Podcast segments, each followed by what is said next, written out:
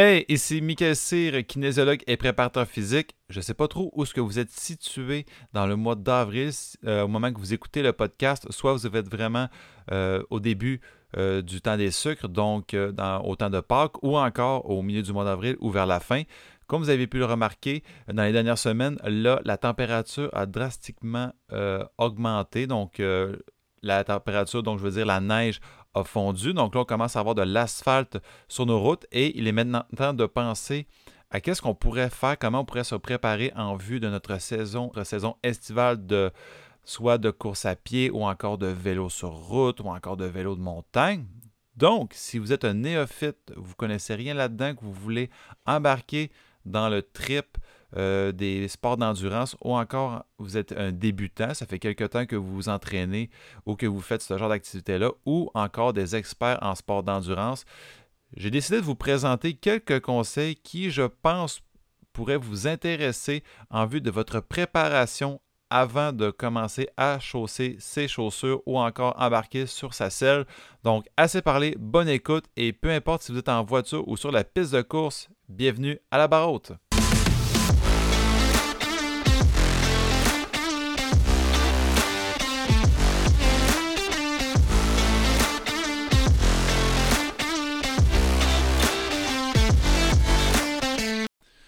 Donc, c'est parti. Pour le premier conseil, je vais faire ça selon deux catégories. La première catégorie va être surtout reliée aux gens qui font du vélo, que ce, soit du vélo de route ou encore du vélo de montagne.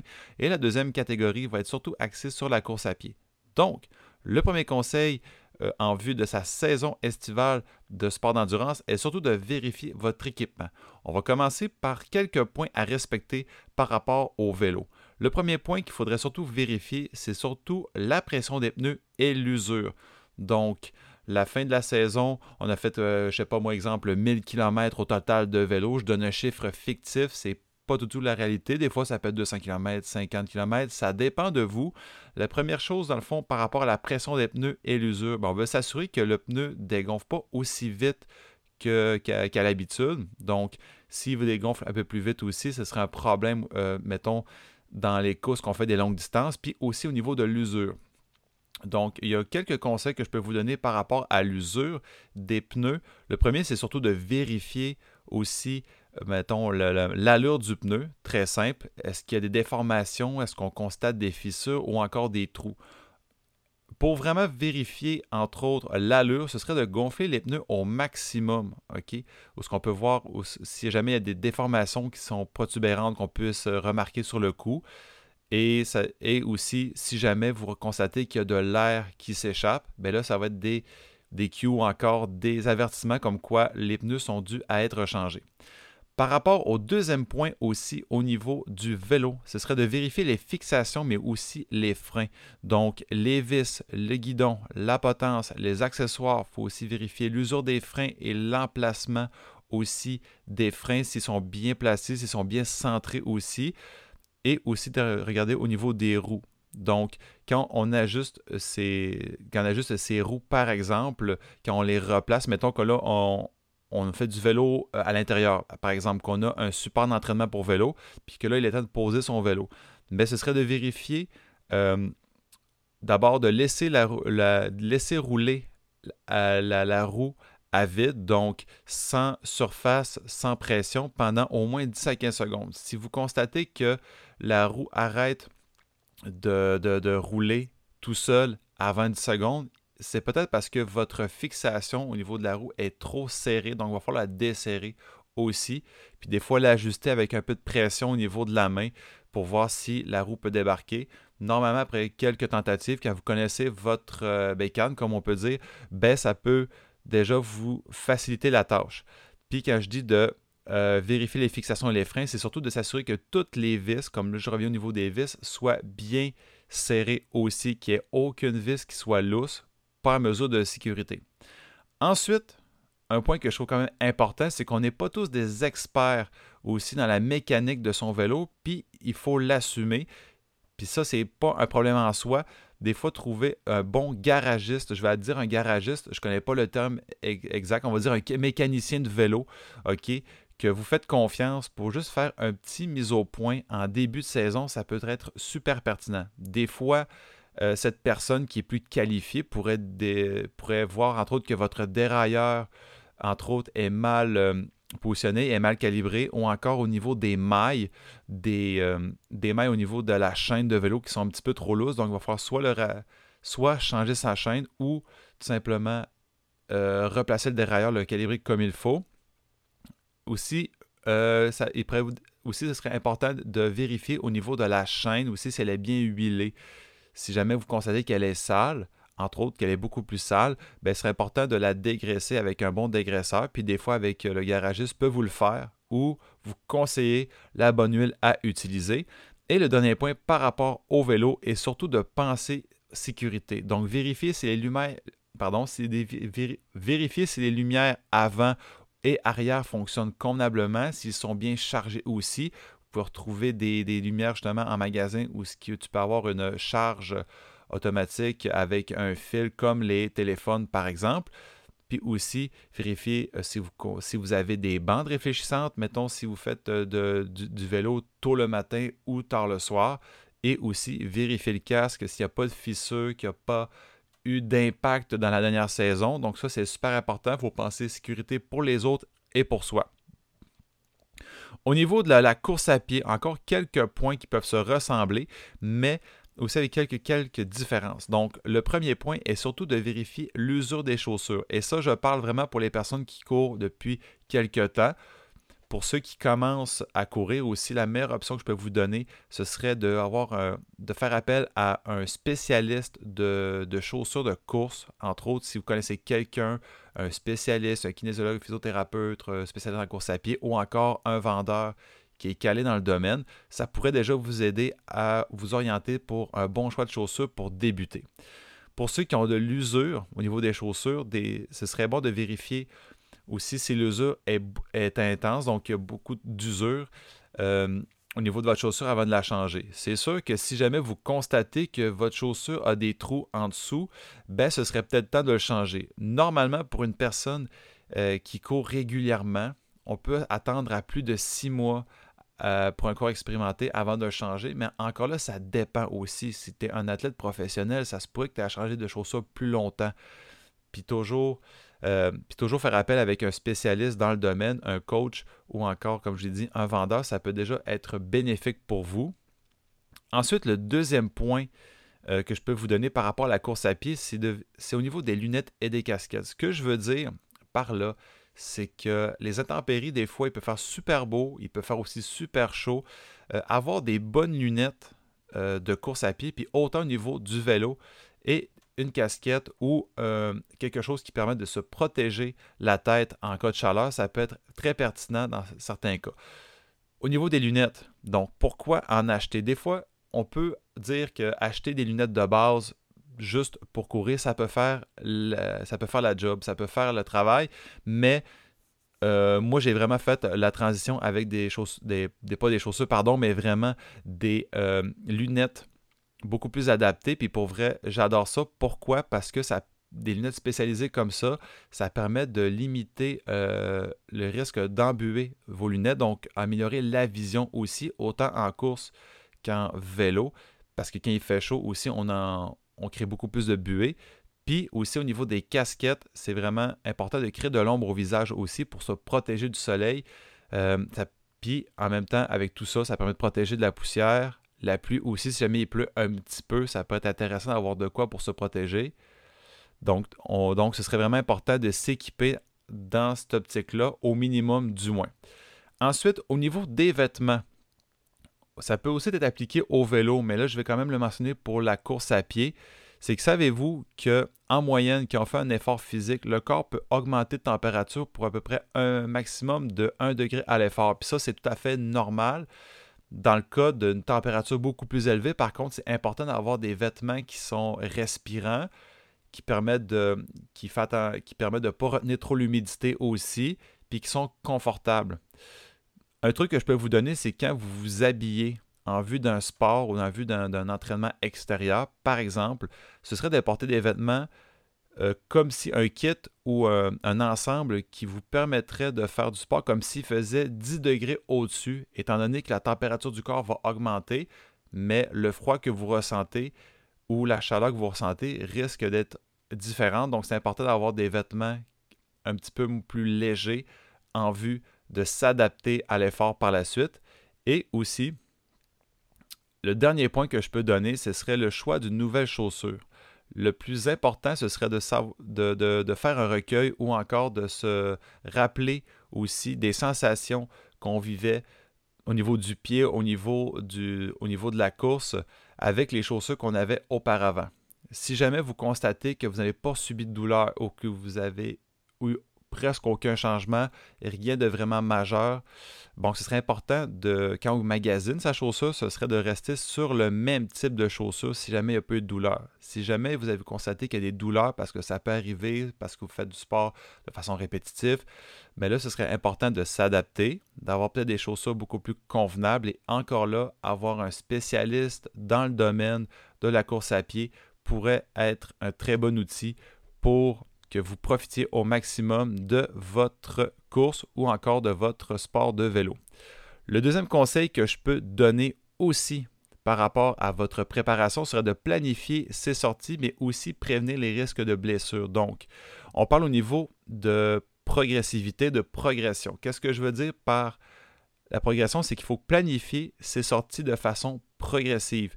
Donc, si vous, euh, si ça fait plusieurs semaines, mois que vous ne faites plus aucun sport de course, mais ce serait peut-être pas l'idéal de faire un entraînement euh, similaire au dernier, à la dernière sortie que vous avez fait, mettons, à la fin de l'automne. Donc, ce serait important, mettons, de réduire ça de moitié, soit de réduire ça aux trois quarts, dépendamment de votre forme physique puis de vos habitudes. Donc, le premier conseil que je peux vous donner, c'est ça, mais aussi d'éviter les longues sorties au début allez-y vraiment graduellement, puis au final, à toutes les semaines, augmenter peut-être de 5 à 10% la durée de chaque sortie que vous faites à l'extérieur.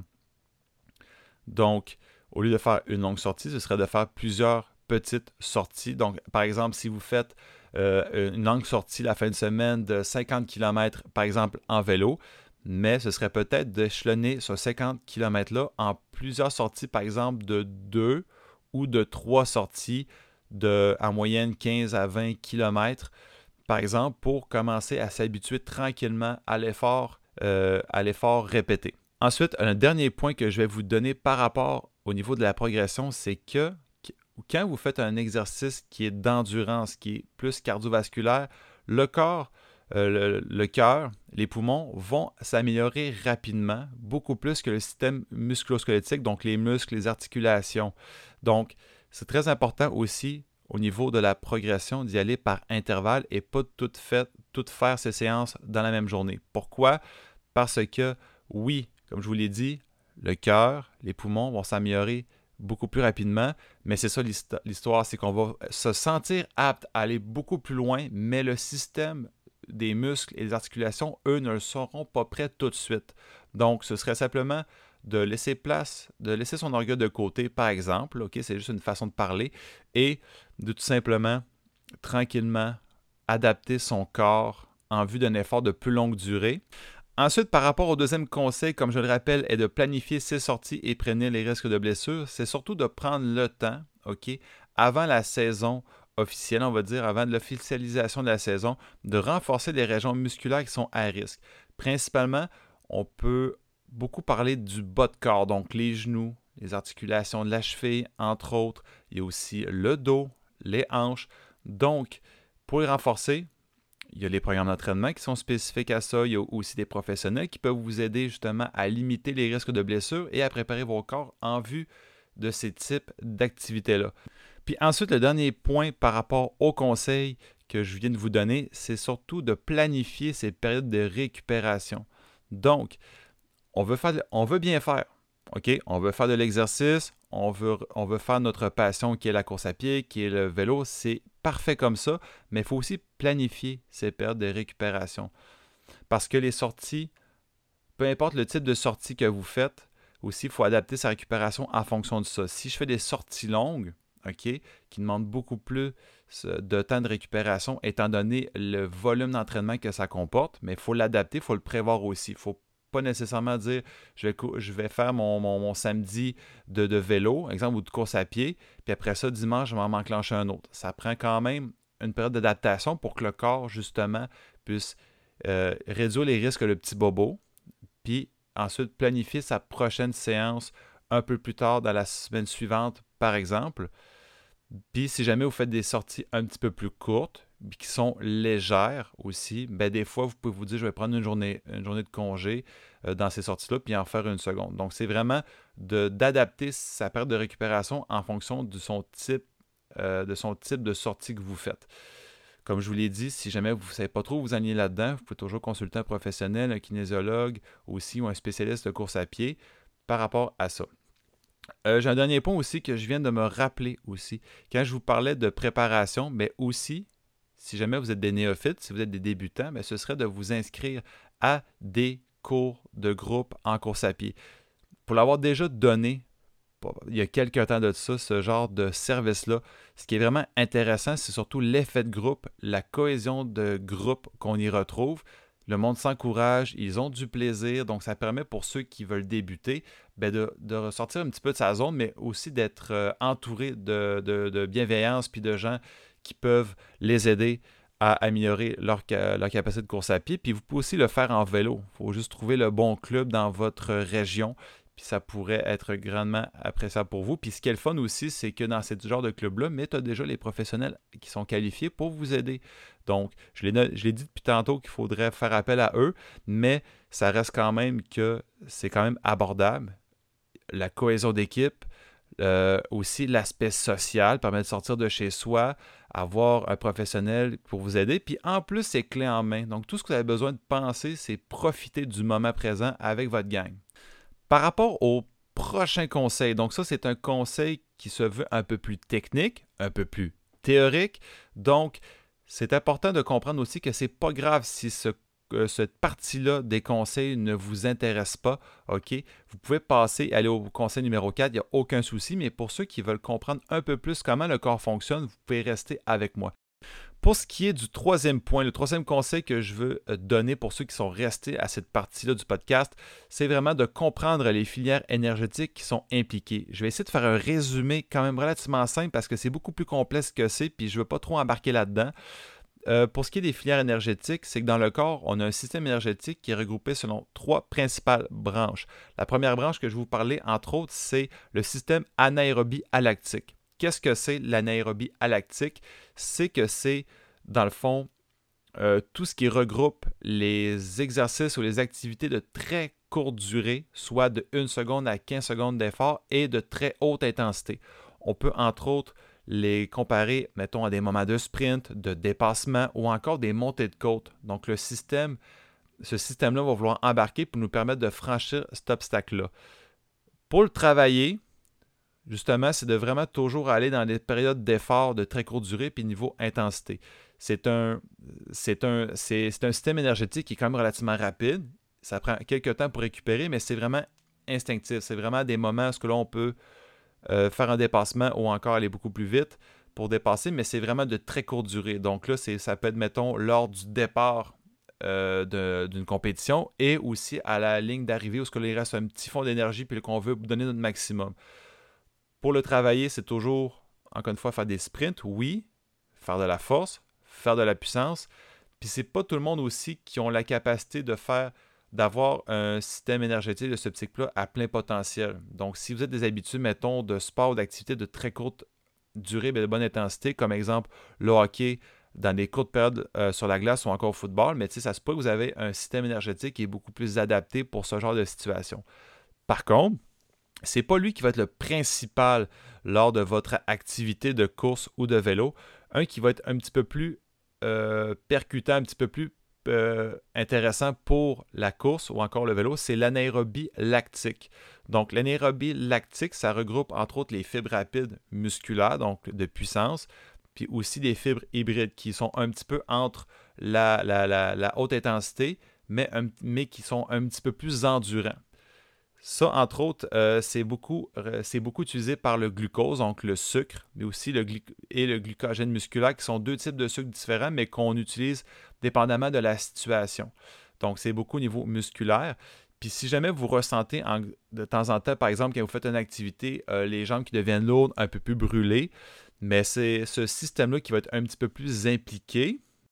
Puis l'anaérobie lactique va plutôt s'enclencher, entre guillemets, dans des périodes d'effort allant peut-être de 20 à 30 secondes jusqu'à des 2 minutes d'effort quand même de haute intensité.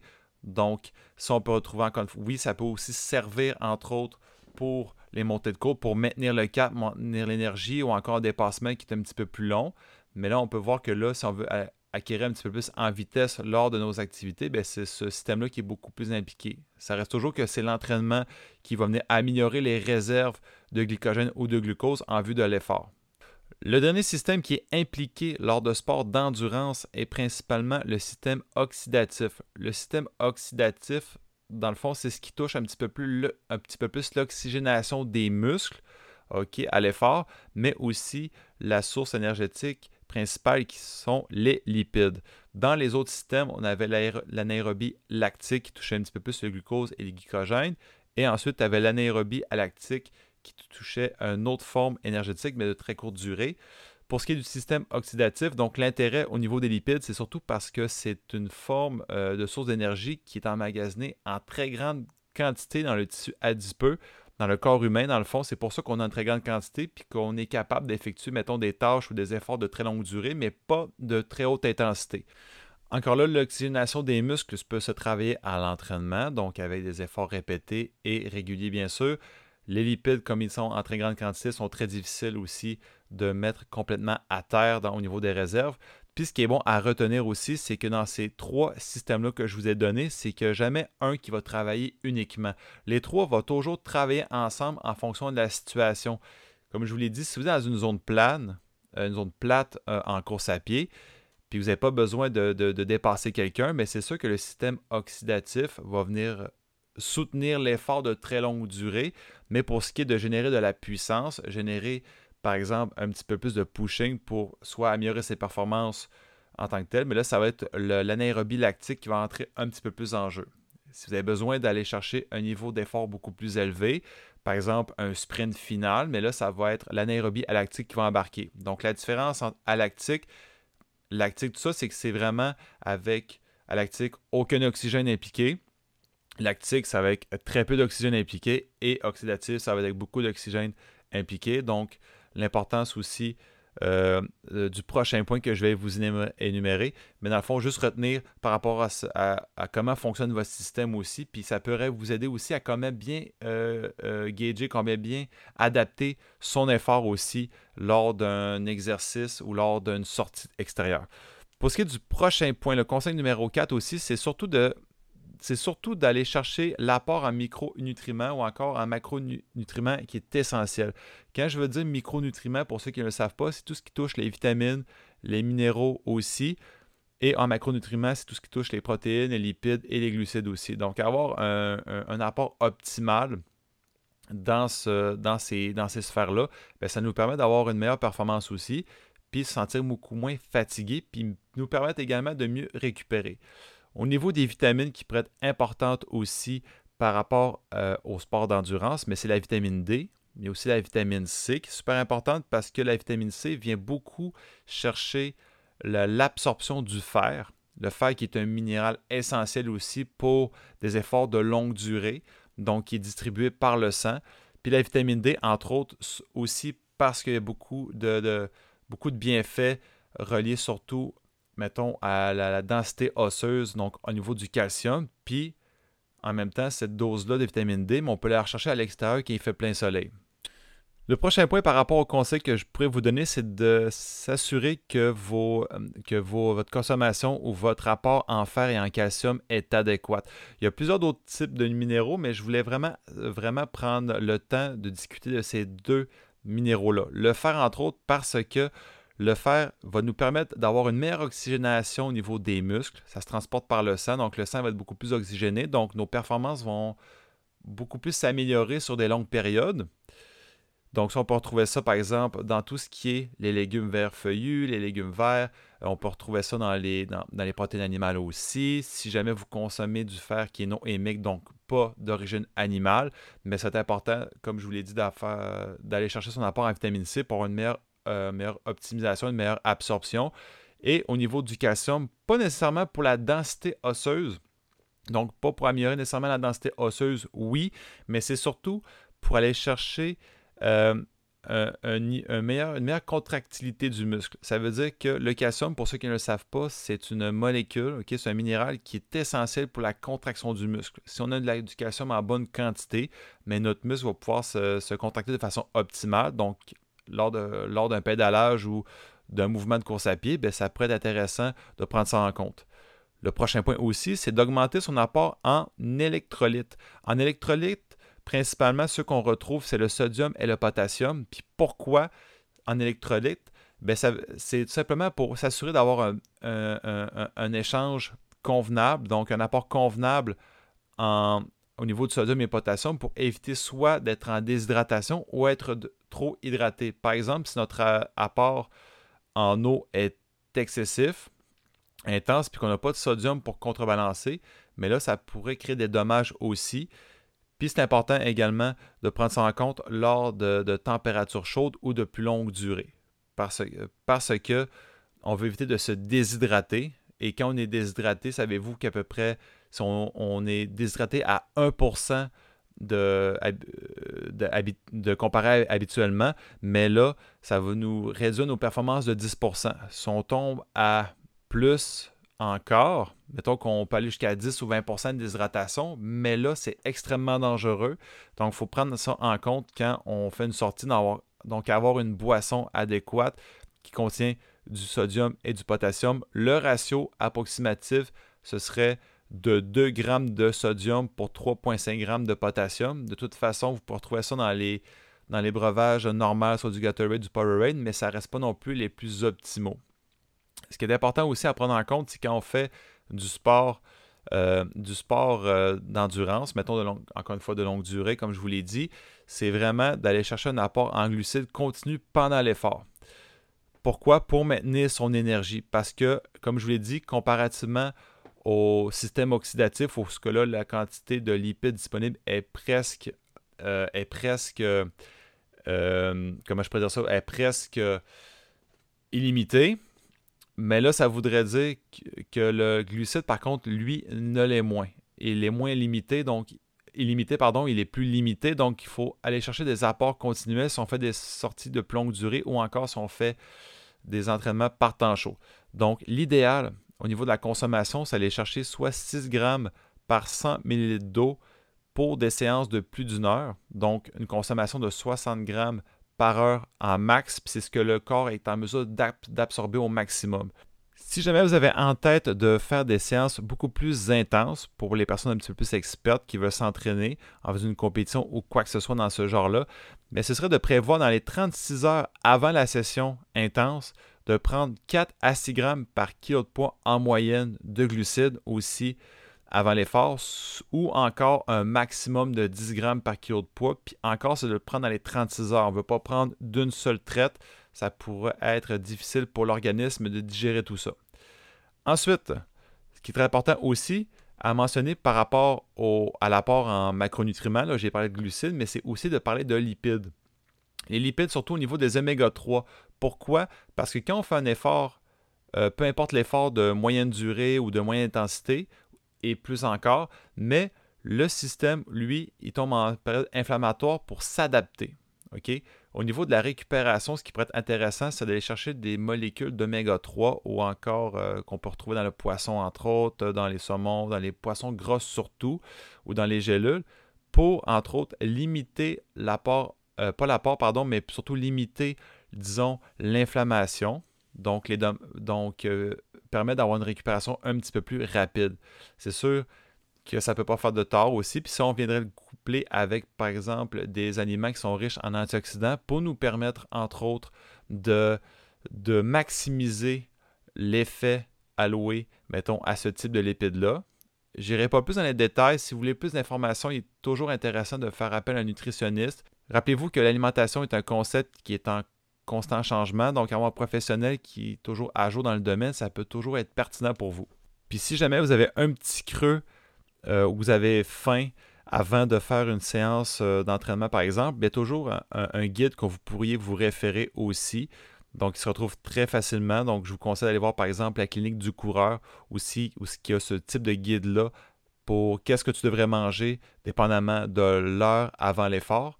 Donc, les guides, surtout, c'est surtout adapté, par exemple, par euh, les, délais de 3 à 4 heures avant. Donc là, on parle d'un repas complet qui est riche en glucides, modéré en protéines, mais aussi pauvre en matières grasses. Puis plus on se rapproche de la séance, moins l'apport en protéines et moins l'apport moins l'apport en, en, lipides va être important. Ça va être surtout l'apport en glucides qui va prévaloir sur le reste. Donc, de 2 à 3 heures avant, on parle d'un repas léger ou d'une bonne collation qui est riche en glucides une à deux heures, à deux heures avant, pardon, ce serait des collations contenant principalement des glucides et encore très faibles en protéines. Puis moins d'une heure avant, c'est principalement des glucides pour aller chercher son énergie adéquate en vue d'un effort.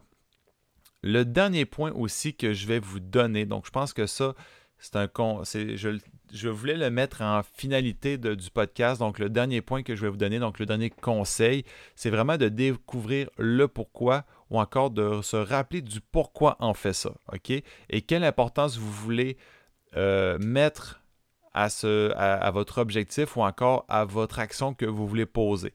Donc, le pourquoi, par exemple, je pourrais parler pour moi-même, entre autres, pourquoi j'aime ça aller sortir en vélo à l'extérieur en plein été, bien, premièrement, c'est le feeling, justement, ce côté seul au monde, ou ce que là, tu profites du moment présent. Aussi, tu peux, tu peux aller euh, chercher un effort beaucoup plus faible euh, comparativement, mettons, à la course à pied, puis beaucoup plus profiter des sensations du soleil chaud, euh, de l'odeur de la forêt, par exemple, des champs, et ainsi de suite. Donc ça, ça pourrait être un pourquoi vous faites ça, puis c'est surtout euh, un pourquoi qui vient chercher votre motivation qui est intrinsèque, donc les, bénéfices euh, que vous retrouvez par rapport à votre activité. Ça peut être d'autres raisons aussi, mais ce sont des raisons qui vous permettent, entre autres, de sortir de votre maison puis aller euh, faire votre séance tant souhaité aussi. Moi, comme je vous l'ai dit, c'est vraiment une question d'être retrouvé envers moi-même. Des fois, mettons en course à pied, ben, c'est du profiter de moments pour écouter des balados, des podcasts, écouter de la musique parce que des fois j'ai moins le temps de le faire ou j'ai moins le temps de profiter du moment étant père de famille, étant salarié aussi. Donc c'est vraiment de prendre ce moment-là pour vous, de vous poser la question et de l'importance que vous voulez faire par rapport euh, à ce moment-là. Donc si vous dites que ah, c'est pas si important que ça, euh, que j'y ai de temps en temps, c'est bien correct puis ainsi de suite. C'est bien parfait comme ça. Si vous avez d'autres priorités, il n'y a aucun problème. Mais si jamais votre importance est beaucoup plus élevée, mais vous allez porter une plus grande attention aux bénéfices associés à ça. Puis je vous j'irai pas plus loin là-dessus. Si vous voulez plus d'informations, j'ai d'autres podcasts qui traitent probablement du sujet. Je pense que le, podcast précédent aussi, le podcast numéro 11 aussi, on parle de planification, on mentionne le pourquoi et l'importance de, son objectif à franchir. Donc, sur ce, si vous avez d'autres questions, vous pouvez toujours laisser un commentaire aussi à ma page euh, Instagram, donc la barre haute. Et aussi, sinon, peut-être vous référer mon podcast. Si jamais vous avez aimé l'épisode, le référer à d'autres personnes, ça va juste me permettre d'avoir de meilleurs auditeurs, puis aussi m'encourager à mon travail. Donc, je vous remercie à tous de votre temps et je vous souhaite à tous bonne soirée, bonne journée, bon vélo, bonne course à pied. Bye bye.